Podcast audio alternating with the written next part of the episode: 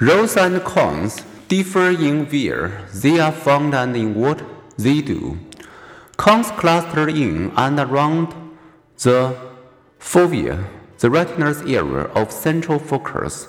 Many cones have their own hotline to the brain. Each one cone transmits its message to single bipolar cell. That cell help relay the cone's individual message to the visual cortex, which devotes a large area to input from the fovea. These direct connections preserve the cone's precise information, making them better able to detect fine detail. Rods don't have dedicated hotlines. Rods share bipolar cells which send combined messages.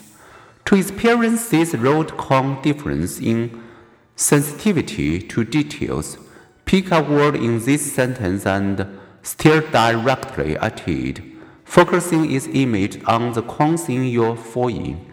Noticing that words are few inches off to the side appear blurred, their image strikes the outer regions of your retina, where rods predominate.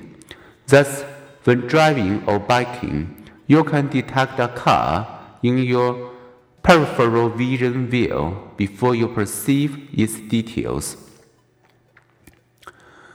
Cones also enable you to perceive color.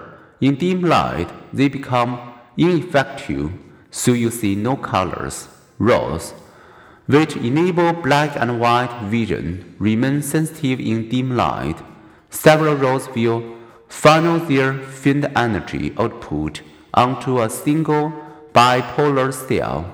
Thus, cones and rods each provide a special sensitivity, cones to detail and color, and rods to faint light.